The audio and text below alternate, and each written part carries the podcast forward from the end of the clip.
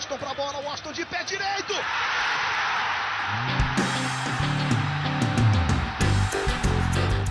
Está entrando no ar o podcast. Sabe de quem? Do Do Flusão, do tricolor das Laranjeiras.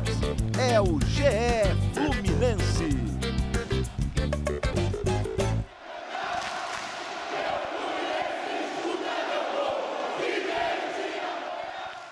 Alô, você ligado no GE. Globo e também no GE Fluminense. Está começando mais uma edição do podcast da Torcida Tricolor, edição 126. Eu sou Edgar Maciel de Sá. A gente vai falar muito sobre o empate por 1 a 1 entre Fluminense e Flamengo na primeira partida da final do Campeonato Carioca. Teve de tudo naquele jogo, teve confusão, teve o Fluminense começando o jogo muito mal mais uma vez, teve o Fluminense melhorando no segundo tempo, com um gol de empate do Abel Hernandes e uma decisão que está totalmente aberta para a segunda partida no próximo fim de semana.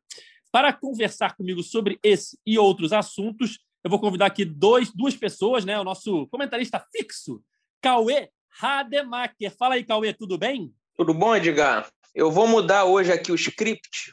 Eu vou começar fazendo uma pergunta para o nosso terceiro elemento. Thiago Lima, o Noel, que é setorista do Fluminense, acompanha o dia a dia do Fluminense. Já vou lançar a braba para ele, tudo bem? Tudo bem, você manda aqui, meu amigo. O, Noel, o Fluminense pretende contratar um lateral esquerdo para a sequência da temporada, já que não contratou agora para o início da temporada.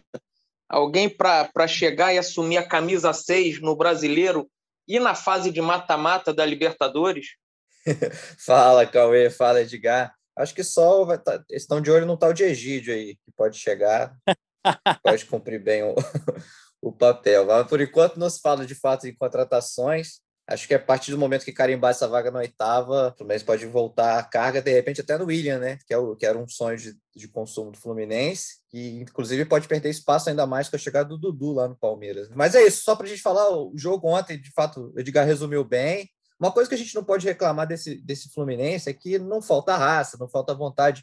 A gente, acho que a torcida não pode reclamar nunca disso, mas mais uma vez é, jogam o primeiro tempo fora, né? Jogam o primeiro tempo no lixo e só fica com 45 minutos para jogar depois. Bom, feitas as devidas apresentações, antes de iniciar o debate, vou mandar um abraço aqui para o Bruno Coelho Prado, que mandou uma mensagem para a gente no Twitter, falando o seguinte: o podcast de vocês é meu companheiro no metrô pela manhã. Muito bom. Pede ao Cauê para tomar uma batida de mel para tirar o amargor. Aí, Cauê, carinho dos fãs. É, eu vi essa mensagem, eu tomei hoje já uma batida de mel. Então, cheguei, já cheguei leve aqui, pô, gostou, gostei da dica aí, é o Bruno, né? Agradecer Isso. ao Bruno aí pela, pela dica. Eu tô gostando até mais do Egídio depois dessa.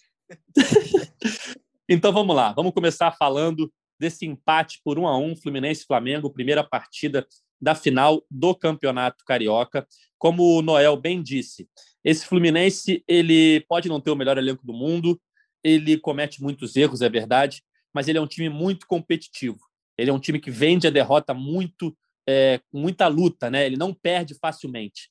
E foi assim mais uma vez na primeira partida da final do Campeonato Carioca. O Fluminense não jogou bem, né, no primeiro tempo. É, mesmo assim, conseguiu o empate no segundo tempo e manteve aberta a decisão do Campeonato Carioca. A gente lembra que desde o final do Campeonato Brasileiro, quando o Fluminense embalou ali naquela é, série invicta. É, ainda com o Odair, depois com o Marcão, veio o Roger, e o Fluminense já tem 25 jogos em sequência com seu time principal. Né? A gente tira aqueles dois primeiros jogos do início do Carioca com o time sub-23. Então, pegando essa sequência de 25 jogos com o time principal, o Fluminense tem apenas uma derrota. E essa uma derrota foi contra o Volta Redonda é, por 3 a 2 no Campeonato Carioca, ali justamente no jogo que marcou o retorno dos titulares. Então, é um time que vende é, o resultado com muita luta, ele dificilmente é derrotado, e conseguiu um empate que, diante do, do, da atuação do Fluminense, principalmente no primeiro tempo, foi um bom resultado. Ah, a verdade é que o Fluminense também perdeu boas chances de garantir a vitória, assim como o Flamengo também teve boas chances de fazer o segundo gol. Então ficou elas por elas, um a um na primeira partida da final do Campeonato Carioca eh, de 2021, Noel. Como é que você analisa a atuação do Fluminense e mais o primeiro tempo jogado fora, como você bem disse, né? Pois é, é eu acho que o, a estratégia que o Roger tentou fazer para o primeiro tempo, né? Ele até trocou o Luiz Henrique pelo Gabriel Teixeira e tentou ia tentar explorar né, a, a, as costas do Isla, que é um lateral que sobe bastante. É, mas a, a, bola não chegava nem para o Gabriel Teixeira e nem para o Kaique do outro lado, né? O Fluminense não conseguia ficar com a bola, parecia. Eu, não sei se, eu achei que é porque os jogadores estavam muito pilhados, sabe? Aí a bola caía no pé, o pessoal já tentava resolver rápido e, e, e devolvia a bola para o Flamengo. Então, não conseguia conectar né, os ataques. A, a chance do Fluminense do Kaique, ela é de bola parada, né? Uma falta que, que o Nenê cobra, o Nino desvia e chega para o Kaique. O único lance mesmo, de fato, construído do, pelo Fluminense no primeiro tempo foi aquela lance do final, que o Calegari chega na linha de fundo, cruza para trás, é, a zaga do Flamengo faz um fura. corte, né, desvia e o Fred fura na área. É, mas foi a única jogada. Assim. No cômputo geral, o Flamengo de fato dominou o jogo, né? muito também pela função do, do primeiro tempo do Fluminense, que foi muito ruim. É, não achei também, de novo, uma defesa, a, a, defesa tão sólida assim, como o Roger prega, né? Como foi contra o Santa Fé, eu achei que a defesa não foi muito segura, mas a gente também tem que levar em consideração que o Flamengo tem ótimos jogadores ali na frente. O Flamengo criou seis, de seis a sete chances assim, de gol. A gente tem que contar também aquela que o, que o Gabigol perdeu cara a cara com o Marcos Felipe no primeiro tempo, que o juiz deu, deu impedimento. Mas é, depois você vê a imagem, não estava impedido, né? Se ele faz o gol ali, o VAR ia, ia validar. Então, assim, mas só que o Fluminense também teve suas chances, né? O Fluminense teve quatro chances boas, essas duas no primeiro tempo e no segundo tempo, essa do Abel, que ele converteu, e essa que o Luiz Henrique fez o favor de perder, né?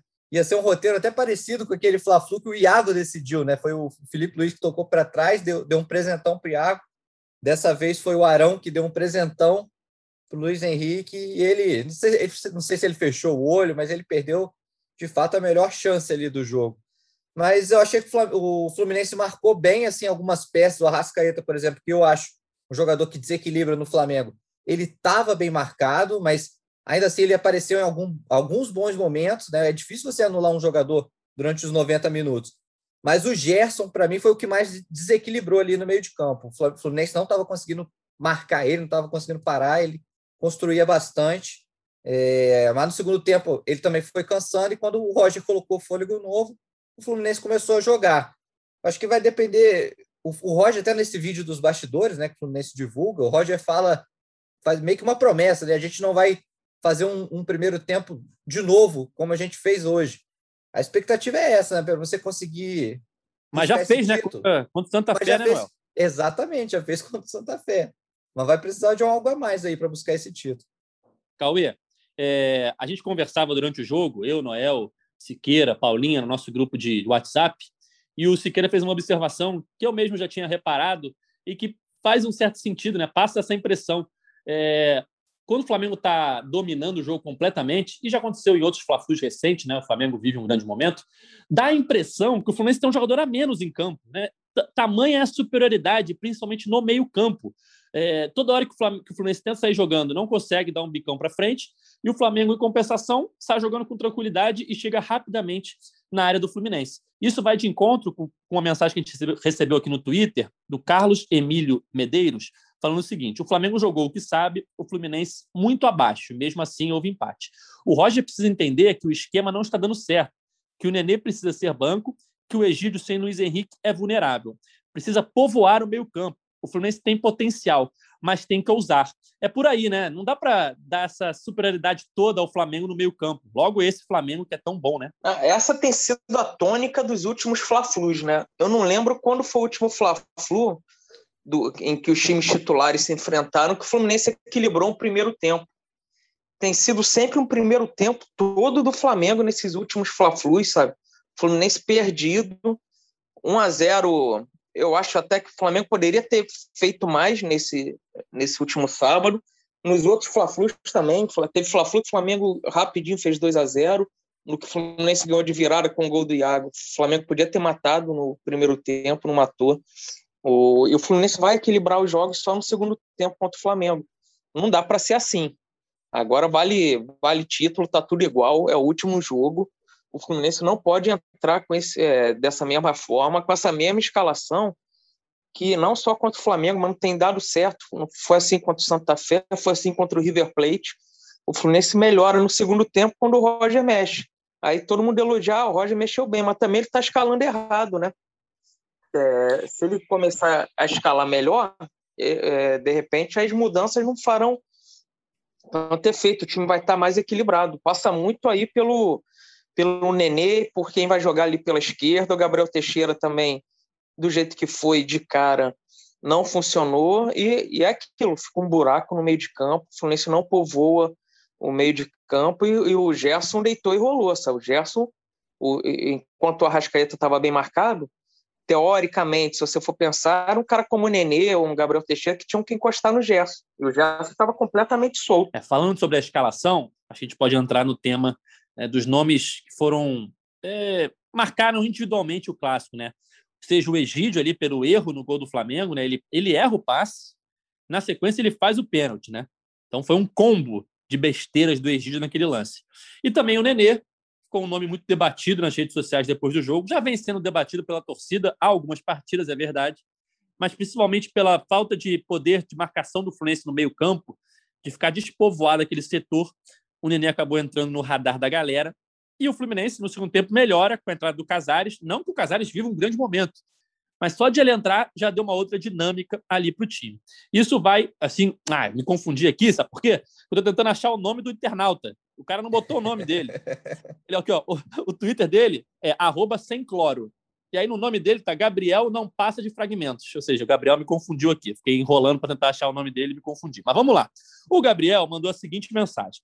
Luiz Henrique não deixava o Egídio entregar tanto no primeiro tempo. E o Gabriel Teixeira não perderia o gol no segundo. Tá muito claro que a ordem de quem entra e quem substitui era para ser mantida. Ou seja, ele acha que o Luiz Henrique tinha que ter sido titular para ajudar o, Egídio na marcação ali no primeiro tempo. E o Gabriel tinha que ser a opção no segundo tempo, que ele não perderia, talvez, na opinião do Gabriel internauta, o Gabriel Teixeira, jogador, tem mais qualidade ali na finalização e não perderia aquele gol. O que você achou, Noel, da mudança é, do Roger, né? Entrando com o Gabriel Teixeira como titular, Luiz Henrique de opção no segundo tempo. O que, que você achou dessa, dessa mudança e também das atuações de Egídio e Nenê contra o Flamengo? É, eu achei, eu falei, eu achei que o Roger tentou uma estratégia que de fato não deu certo. Eu acho que ele até se inspirou naquele jogo que o Vasco venceu, assim, fez, venceu o Flamengo 3 a 1 e foi assim, né, na base da velocidade pelos lados, explorando as costas dos laterais. Eu acho que ele tentou então fazer isso, mas não conseguiu. E aí você, de fato, você perde uma boa substituição. Por mais que o Luiz Henrique tenha entrado bem, né? O Luiz Henrique aumentou ali junto com o Abel o volume ofensivo do time, mas de fato não funcionou. Sobre o Egídio, é, foi um combo, e até foi um combo triplo, que eu só fui reparar depois, que ele faz o passe errado e antes do pênalti ele ainda perde no pé de ferro ali, numa dividida, se não me engano, com o Everton Ribeiro. Ribeiro. É. e aí depois, não satisfeito, vai lá e faz o pênalti. É, mas eu concordo que o Luiz Henrique, de fato, dá uma proteção a mais para essa lateral esquerda com Egídio. Então, há de se pensar, de fato, se volte com o Luiz Henrique ali para dar mais proteção para esse segundo jogo. Concordo que o Gabriel Teixeira é uma boa opção, uma opção melhor, então, para o segundo tempo. Mas também passa por essa questão do meio de campo, né? Eu acho que o Nenê, de fato, não está dando esse combate. Está sendo. Ele não tem. Ele começou a temporada muito bem, né? Ele vinha é, dando bastante assistência no início do ano, se não me engano, foram quatro jogos, quatro assistências. A última foi contra o Santa Fé, lá, lá é, não, lá, lá na Colômbia, né? O jogo no Equador foi contra o Júnior. Mas ele não tem conseguido render, ele não aparece, e às vezes ele, ele cai para a ponta, né? Então ele deixa o, meio mais desguarnecido ainda. É, não sei se ele está sentindo essa maratona, né? Já seria jogo de quarto, domingo, quarto, domingo, né? Meio de semana, semana. Eu acho que ele não aguenta. E aí eu, eu, eu estico mais. Eu acho que nem Fred vai aguentar uma maratona dessa. Então, em algum momento, a gente tem que o Roger né, tem que, que, que rodar. Agora, quando ele vai rodar? Já roda agora, num jogo decisivo de Libertadores? Roda no jogo final do Carioca? O que, que você faria, Cauê? Então, eu acho que o, esse jogo contra o Júnior Barranquilla, agora terça-feira, já vai dar para é, a gente ter noção do que, que o Roger vai fazer no sábado. Ele deve mexer, mas já mexer colocando um time pensando no, também no jogo de sábado contra o Flamengo porque são dois jogos na sequência Fla-Flu, ele não vai poder deixar o Fluminense sem jogar de novo o primeiro tempo. Vai passar muito por essas mexidas. O Fluminense melhorou também no segundo tempo, quando entrou ali Caio Paulista, Abel e Luiz Henrique. são três jogadores assim rápidos e que não fogem do choque, né? O Caio Paulista e o Abel são muito fortes, o Luiz Henrique também vai para dentro e isso incomoda o Flamengo também. Você começa a ganhar as divididas, começa a usar velocidade e corpo, é, mal comparando. Quem era nascido em 95 acompanhou aqueles Fla-Flus que o, que o Fluminense acabou campeão. O, o Fluminense, o, o Flamengo na época tinha um time muito mais técnico, era o principal time, favorito e tal, mas o Fluminense tinha um time muito forte fisicamente. Meio campo do Fluminense, o Fluminense tinha muitos jogadores altos no elenco. Você tinha o Ailton e o Lira, que eram mais baixos, os outros eram 1,80 ou mais. E, e, mesmo assim, o Ailton e o Lira eram os que mais ganhavam dividida naquele time, né? Então aquilo incomodava muito o Flamengo. O Fluminense tomava conta do meio campo. É lógico que o, o tempo é outro, os jogadores são outros, mas o Fluminense não pode jogar desse jeito aberto que jogou. Então, não sei, até uma entrada de um Caio Paulista de um início, sabe? Para forçar a marcação. Eu gostaria de ver o Luiz Henrique, de repente, por dentro. Ele não testou ainda, né? No lugar até do Nenê, de repente você bota Kaique, Luiz Henrique, Caio Paulista. Não sei. Ou, ou, ou reforça a marcação com o Wellington, tira, tira o Nenê ou Essa tira um ponta, uma... bota o Casares. Essa então, são algumas acho... opções. Fala. Acho que essa é uma opção que o Roger vai considerar, de colocar mais um volante, de repente colocar o Wellington ali para forçar, reforçar o meio de campo. Né? Nem que bote o cara para seguir o Gerson o jogo inteiro. Ó, meu filho, você vai entrar, você vai seguir o Gerson o jogo inteiro. Vai fazer para quem era nascido, igual o Donizete fez no Giovanni em 88, quando o Fluminense eliminou o então favorito Vasco no Brasileirão. Giovanni era o craque do campeão do, do futebol brasileiro. Donizete, um então volante, começando, colou no Giovanni, Giovanni não viu a cor da bola, o Fluminense passou. Tem que fazer alguma coisa, tirar um coelho da cartola aí para para não deixar, não, não pode ter um outro primeiro tempo igual aquele. Equilibra o jogo desde o início, que tem jogador na frente para decidir. O importante né, é que o, o a decisão está aberta. Né? A gente lembra as últimas duas decisões, 2017 e 2020, eu já venho falando isso aqui com vocês no podcast, que esse ano o Fluminense chega com a sua maior é, possibilidade de bater o rival, né? em comparação com os últimos anos que decidiram o Campeonato Carioca. Esse elenco do Fluminense, barra momento do Fluminense, é o melhor de todos. E nos outros dois anos que decidiu, o Fluminense saiu perdendo, né? Perdeu o primeiro jogo, é, 1 a 0 em 2017, 2 a 1 em 2020, e agora conseguiu um empate que deixa tudo aberto para a segunda partida. E aí, mais uma mensagem de torcedor aqui no Twitter. O Lauro Aires mandou o seguinte, ainda sobre esse assunto Nenê. Nenê é importante para o grupo, mas não ganha um duelo individual sequer. Só joga com a bola limpa. Jogador assim, só no fim das partidas para com o adversário cansado. Até Ganso ganha mais pelo alto e por baixo. Não acham? Acho que vai em cima do que você falou, né, Cauê? Você aí que citou aí Donizete, 88, mas você já viu Rivelino, você viu Assis, você viu o delay, você viu um meio-campo ali muito mais povoado do que esse do Fluminense hoje em dia, né? Não dá para continuar dessa forma, mais uma vez, insistir no erro e enfrentar o Flamengo do mesmo jeito na semana que vem, né? Eu só queria ter um Jandir de volta para esse jogo. Se pudesse escolher qualquer jogador da história do Fluminense para jogar esse jogo, eu queria o Jandir. Só queria o Jandir. Quem não conhece o Jandir, procura aí quem foi o Jandir. Mas, mas imagino, imagino que todo tricolor tem a noção de quem foi o Jandir. Eu só queria ele nesse jogo aí. Não ia ter a Rascaeta, Gerson, que se criasse perto da área do, do Fluminense ali. Mas é isso, cara. É, o, Fluminense, pô, o Flamengo é um time muito técnico e que joga no 4-4-2, sabe? Tem Diego, Gerson, Everton Ribeiro e Arrascaeta. Você tem que, pô, tem que marcar mais firme esse meio campo, não pode deixar solto, não pode deixar à vontade, gostando do jogo, sabe? Quando o Fluminense faz isso no segundo tempo, começa a incomodar mais. E tem que atacar, sabe? Tem que tentar ficar com a bola. O Fluminense, até quando o Santa Fé aqui, não fica com. É, não ficou com a bola. O Fluminense tem que tentar ficar com a bola, velocidade nas pontas e marcar bem, marcar em cima, não dar chance, sabe? Vai levando esse jogo aí, faz 1 a 0 deixa eles entrarem meio no desespero, aí vai apostando mais, vai ter mais espaço para o contra-ataque. Não sei porque eu acho que é jogo para Caio Paulista, Edgar. Eu estou com um pressentimento do Caio Paulista entrar de vez para a história. Fica aí a profecia de Caio Rademacher, hein? Se isso aí se concretizar, eu vou voltar aqui para dar print e postar no Twitter, hein? Para gravar essa parte e botar no Twitter, hein? Depois do gol do título de Caio Paulista. Pode marcar aí, ó. Já tem uns 20, quase 20 minutos de programa, eu falei isso, hein? Quem viver, verá. Ah, vai ser de barriga, não? Não, isso aí acontece uma vez na vida, mas é, é jogo para Não sei se ele vai fazer o gol, só, só acho que é um jogo bom para ele aí. Quem diria que eu falaria isso, né? Mas tô, tô, com esse pressentimento. Acho que foi essa, essa, essa esse mel que você falar. tomou aí. Acho, não, acho que foi esse mel que ele tomou aí, por isso que tá, antes do, do podcast. Ah, ele tá diferente, né? Tá diferente. É, é, você falava do meio-campo do Flamengo, Cauê, que é um meio-campo mais povoado que o do Fluminense, mas também não é um meio-campo super marcador, né? Porque você só tem ali de marcação. É, seria o Gerson, né? Que nem é um jogador que nasceu como marcador, né? No Fluminense ele começa como mais avançado, ele vira volante no Flamengo, mas já estava jogando assim há um tempo. Ele tem ao lado dele o Diego, que também não é um jogador especialista em marcação, né?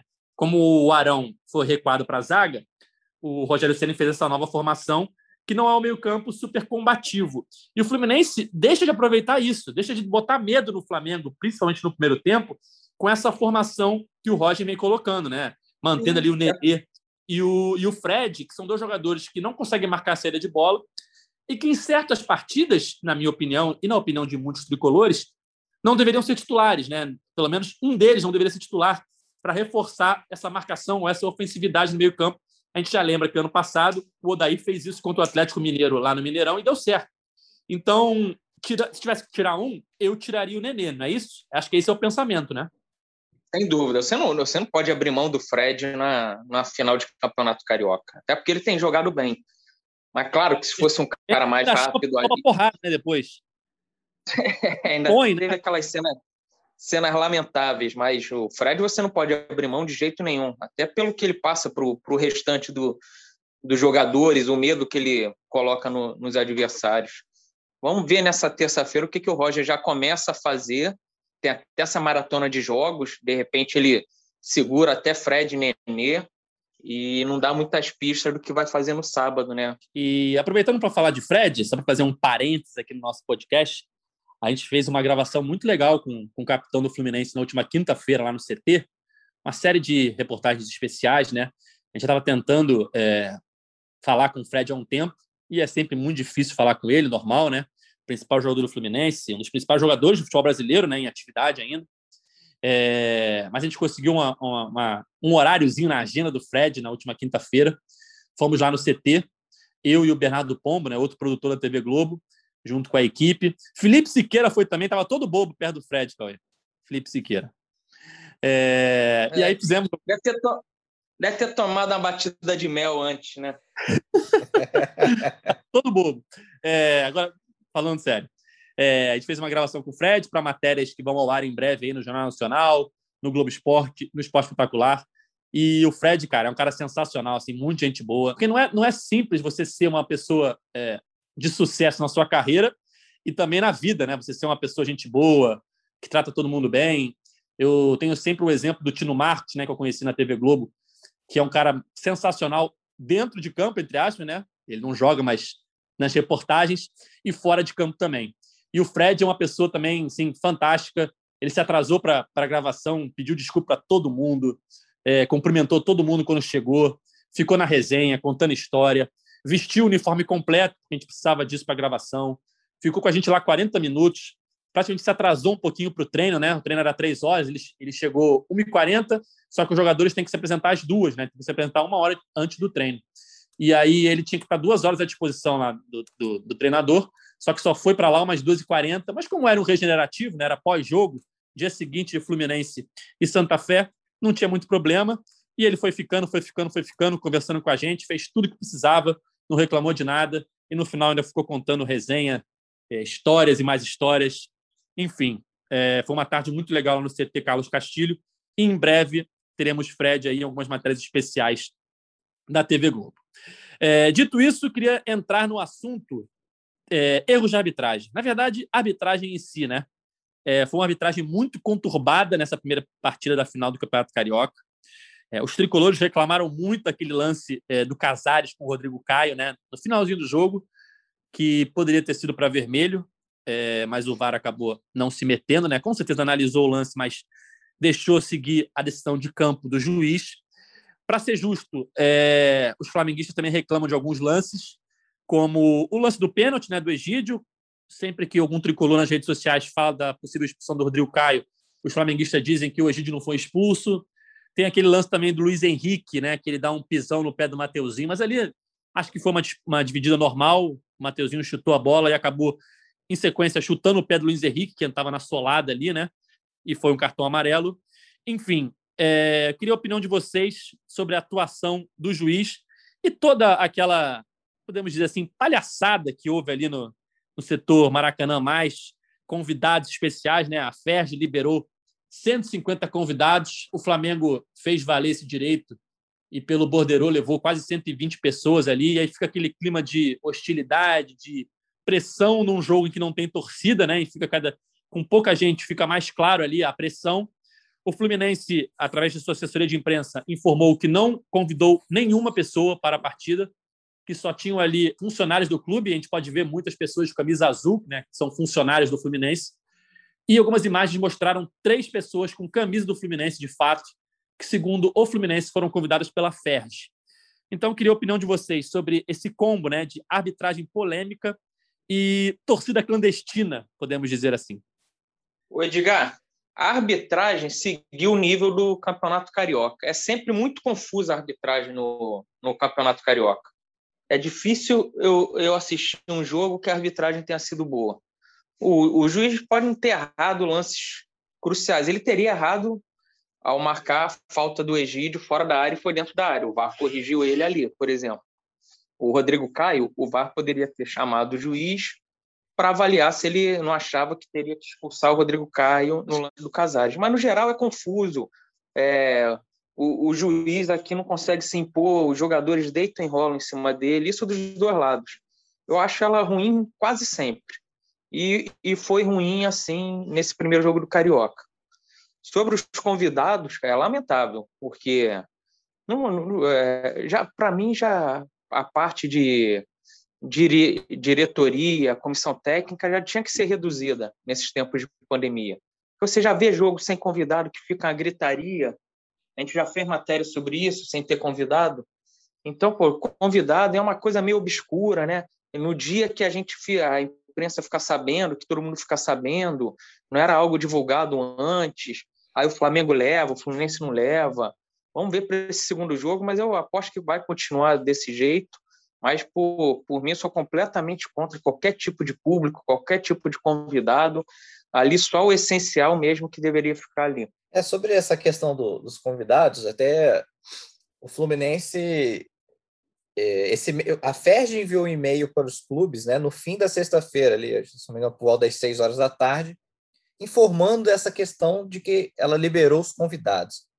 O Fluminense não viu esse e-mail no dia, até porque me falaram, né? Um, um dirigente me falou, veio com, como se fosse um e-mail protocolar, nem citava nada no, no assunto, como se fosse mais um e-mail da federação. Então eles só foram ver no dia seguinte, só ficaram sabendo no dia seguinte, falaram, também alegaram que o representante do clube na federação não foi informado em momento algum, né, diretamente falado sobre isso para ele, inclusive nas reuniões de jogo, a última reunião do jogo foi na quinta-feira.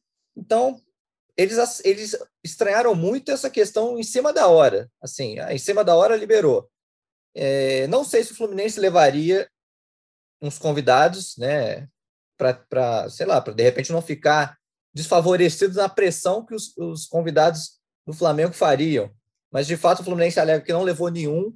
Eu estava lá no Maracanã, eu contei quatro. Né? Eu vi quatro torcedores de camisa de time ali na, na, nessa área que o Fluminense afirmou que foram convidados da FERJ.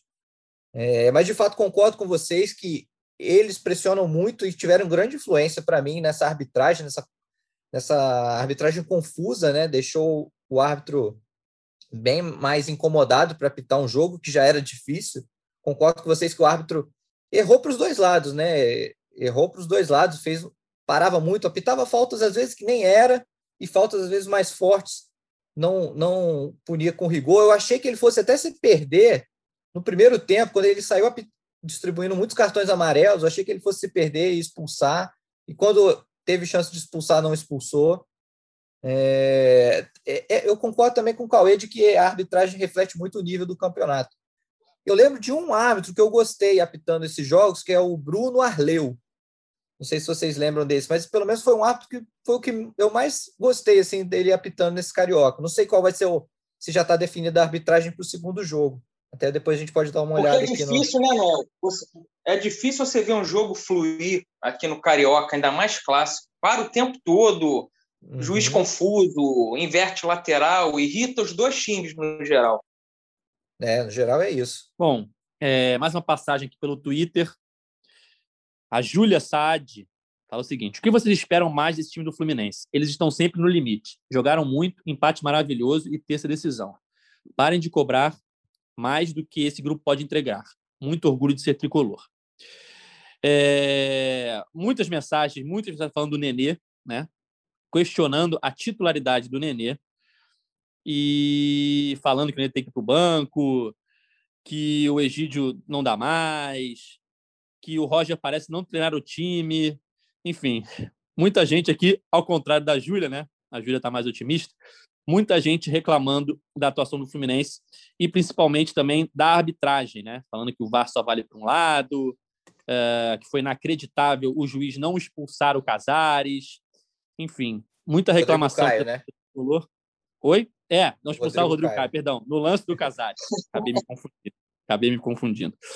Mas basicamente foi isso muita gente e esses temas aí de Nenê, Egídio e VAR. Mas eu queria também entrar agora, já que a gente já falou bastante desse, dessa primeira partida da final do Campeonato Carioca, Fluminense e Flamengo se enfrentam novamente no próximo sábado, novamente às 9h05 no Maracanã.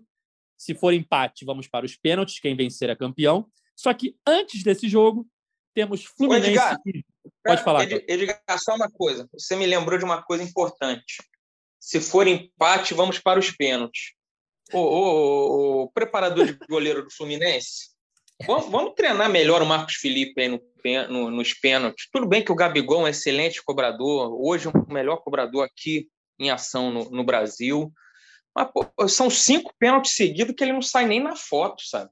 Ele sai antes da cobrança, vai para o outro lado, assim não vai dar esperança se for para os pênaltis, não, Edgar. É, vai... Sabe por quê? Sabe qual é o outro problema? Pode ser que o Diego Alves volte no próximo jogo, hein? Sim, sim, tem. Não tem aproveitou chance. a chance. Não aproveitou a chance nesse primeiro jogo de enfrentar um goleiro mais é, de menos qualidade, mais novo, mais inseguro. Aquela bola que o Caligari chutou, ele quase aceitou. Né? Ah, Teve uma é, bola que o Caligari... É... Pode falar. E, e não, é isso. Isso dos pênaltis me preocupa, porque o Marcos Felipe não tem dado nem a esperança, sabe? Assim, um gostinho de hum, quase pegou, foi na bola.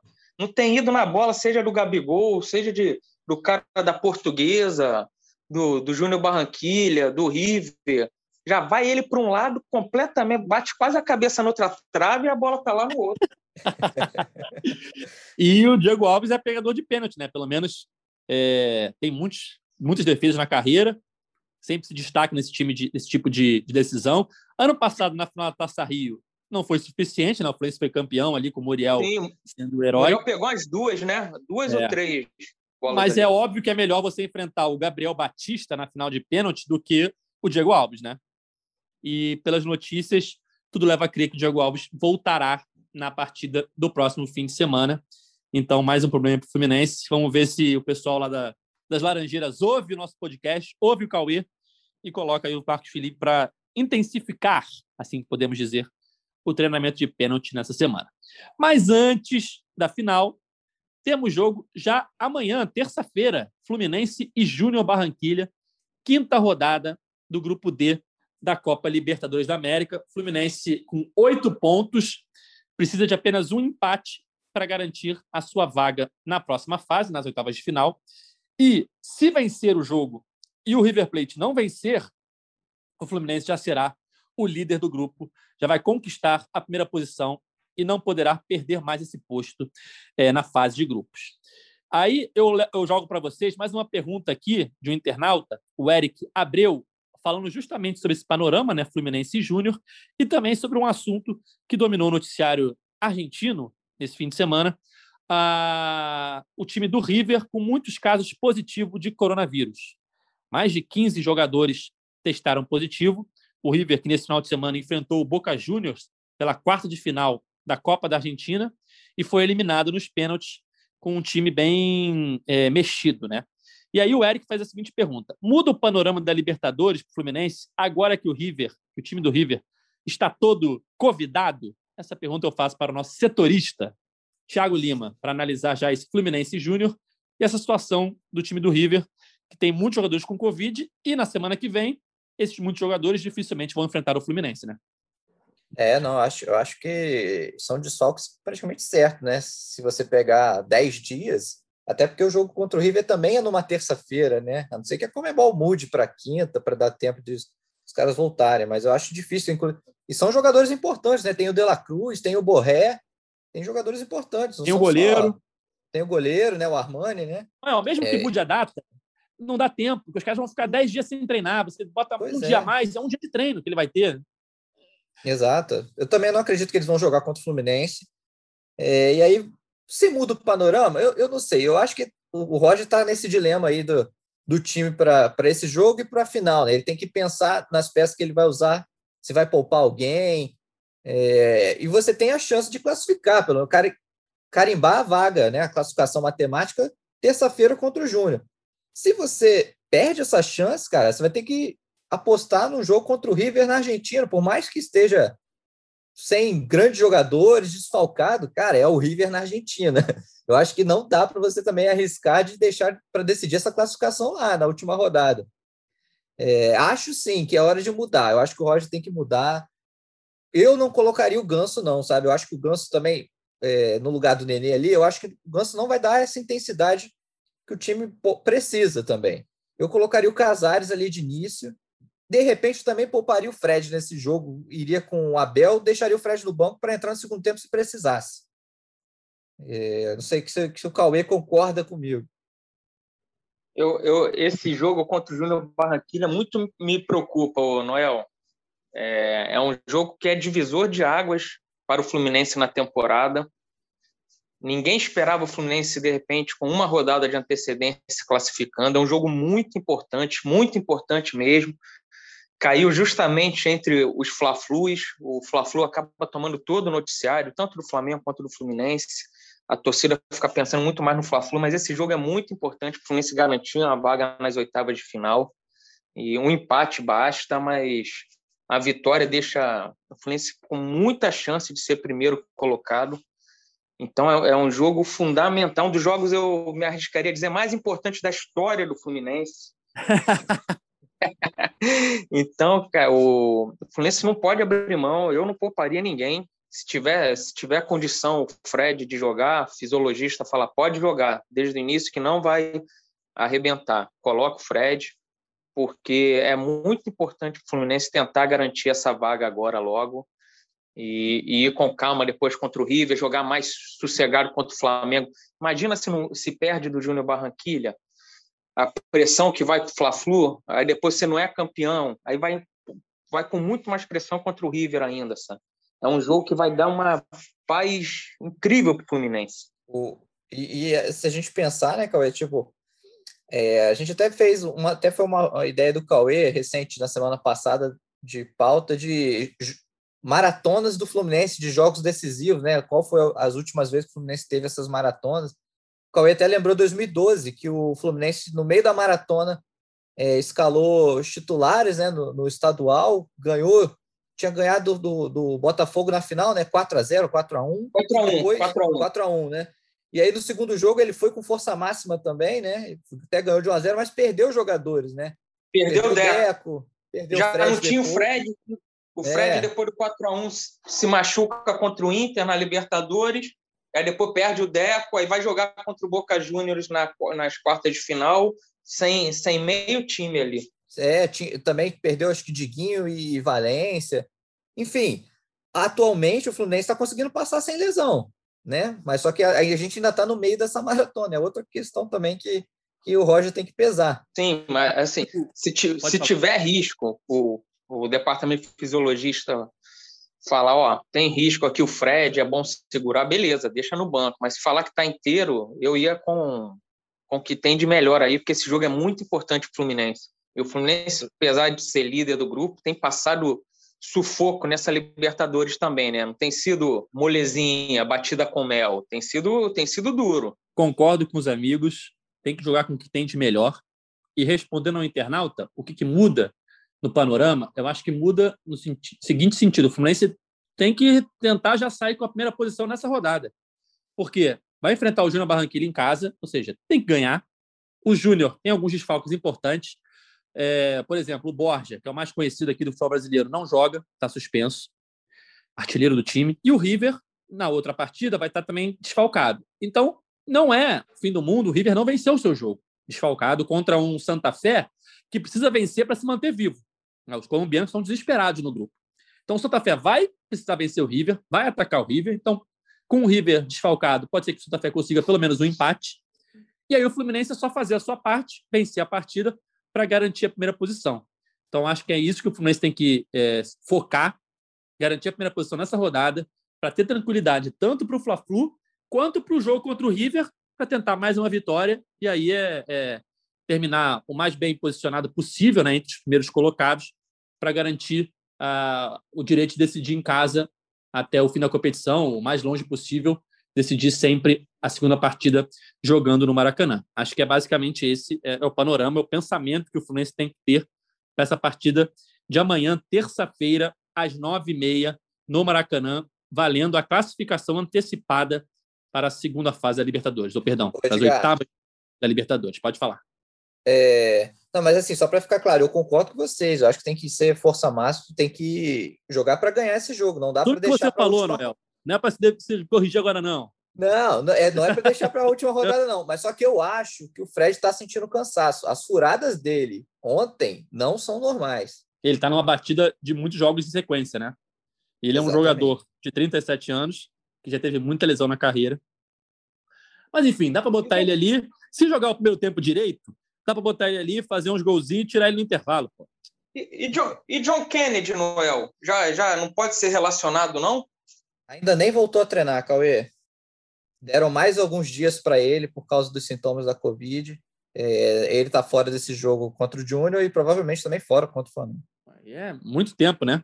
Ele ficou um, Quanto tempo ele está fora já, não? Lá, um mês. Ele está fora desde o jogo contra o River, na estreia da Libertadores. Olha, perdeu a primeira fase toda aí por conta toda. de Covid. No, os sintomas foram. Eu já tinha.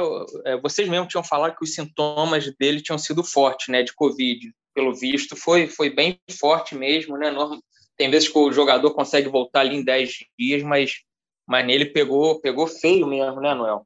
No início, até era, era só sintoma de gripe, né? Tanto no, no, no, quando o Fluminense divulga a lista de relacionados para o jogo contra o River, eu lembro que, que não tinha suspeita de Covid, assim, não tinha suspeita, não tinha nenhum.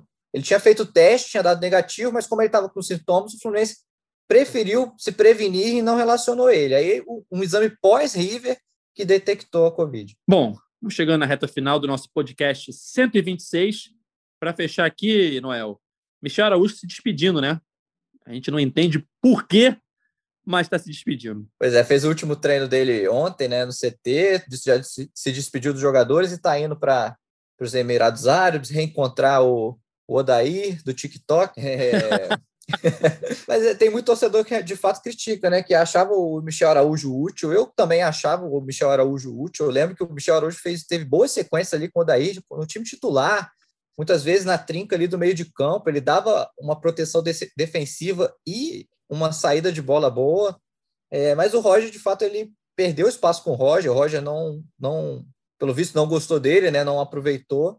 E o Fluminense pintou essa possibilidade de negociar com ele sem espaço no elenco. O Fluminense negociou ele. Vai, vai emprestado lá para o time do Odair por um ano com opção de compra. Cauê, para é fechar é o... sua análise sobre a saída de, de Michel Araújo. Só o, eu recebi a mensagem hoje de manhã de um, de um amigo internauta, Rodrigo Carvalho. Ô Cauê, para de ser viúva do Michel Araújo. Jogava nada. O uruguaio já veio com 23, 24 anos. Não sei de onde o Fluminense comprou ele. Vamos ver se faz um dinheiro. Para de reclamar que ele está indo embora. Então, com essa, eu encerro aqui meu, meu assunto Michel Araújo. Inacreditável. Enfim, chegamos ao fim da edição 126 do podcast GE Fluminense. Sempre lembrando que você pode ouvir o nosso podcast nas principais plataformas de áudio. Estamos por aqui sempre nos dias seguintes aos jogos do Fluminense. Se jogar sábado, a gente está na segunda, né? Mas enfim, e de vez em quando em algumas edições especiais. Noel, sua última participação, levantou o dedinho aí, pode falar. Não, só para falar para a torcida, a gente está com você escala aberto no GE. Globo Fluminense. É, a gente quer saber a opinião de vocês aí, qual time vocês escalariam para esse jogo importantíssimo da Libertadores contra o Júnior Barranquilla. Amanhã, então, dê, so, dê os seus votos lá que a gente quer ver o time que vai ser formado pela torcida. Bom, entre lá então no. Globo e escale o seu time do Fluminense para as próximas partidas aí decisivas que o Tricolor tem na temporada 2021. Lembrando também da nossa Liga do Cartola, Cauê Rademacher estará na nossa Liga do Cartola, então você vai poder destruir Cauê Rademacher no Cartola. Ele fala que sabe jogar, mas é fraco. Então é só entrar lá, Liga GE Fluminense, procura lá, presidente sou eu, Edgar Marcel de Sá, então achou a Liga GE Fluminense, achou o presidente Edgar, pode adicionar, pode entrar, que os melhores de cada mês vão ser convidados para participar do nosso podcast, assim como o melhor do ano, que vai participar do último podcast da temporada. Já vi que Cauê Rademacher desmutou seu microfone, então acho que ele quer responder a provocação. Pode falar, Cauê. Não, eu só queria pedir para o amigo, que vai, eu ainda vou me inscrever lá, que eu não me inscrevi, mas para ele ficar esperto, que tem muita gente que escala jogador que vai jogar contra o Fluminense, hein? Pro, pro, pro amigo internauta marcar em cima quem são esses falsos cartoleiros, hein? Olha só, cartolas tem que jogar com a razão, não com a emoção. Se você for se preocupar em não escalar jogador do, que joga contra o seu time, você não ganha. Você só brinca. E o pessoal está lá para ganhar nada. e querem participar eu, do podcast. Eu não, eu não dei o nome de ninguém, eu só pedi para o amigo cartoleiro abrir o olho. O cartoleiro quer ganhar o mês para poder aqui rebater as asneiras que você fala, Cauê, entendeu? O cara, ter, o cara quer ter voz. Então ele vai poder ganhar o mês e vir aqui bater de frente com você. Todo o seu, seu é, ranzinza, não sei como é que eu ia falar ranzinzismo, não ia falar besteira aqui, mas é. o seu jeito ranzinza de ser. Não, o, o, Bruno indicou a batida com mel, eu já, já vim bem mais light hoje, pô. E, e, e só para me despedir, jogo fundamental contra o Júnior Barranquilha e sábado é jogo para Caio Paulista. É isso aí. Então entra lá na nossa Liga do Cartola, mais de 200 inscritos. A liga vai ficar aberta até é, o dia 29 que é quando fecha o mercado pela primeira vez. Aí, amigo, quem não entrou, não entra mais. Valeu?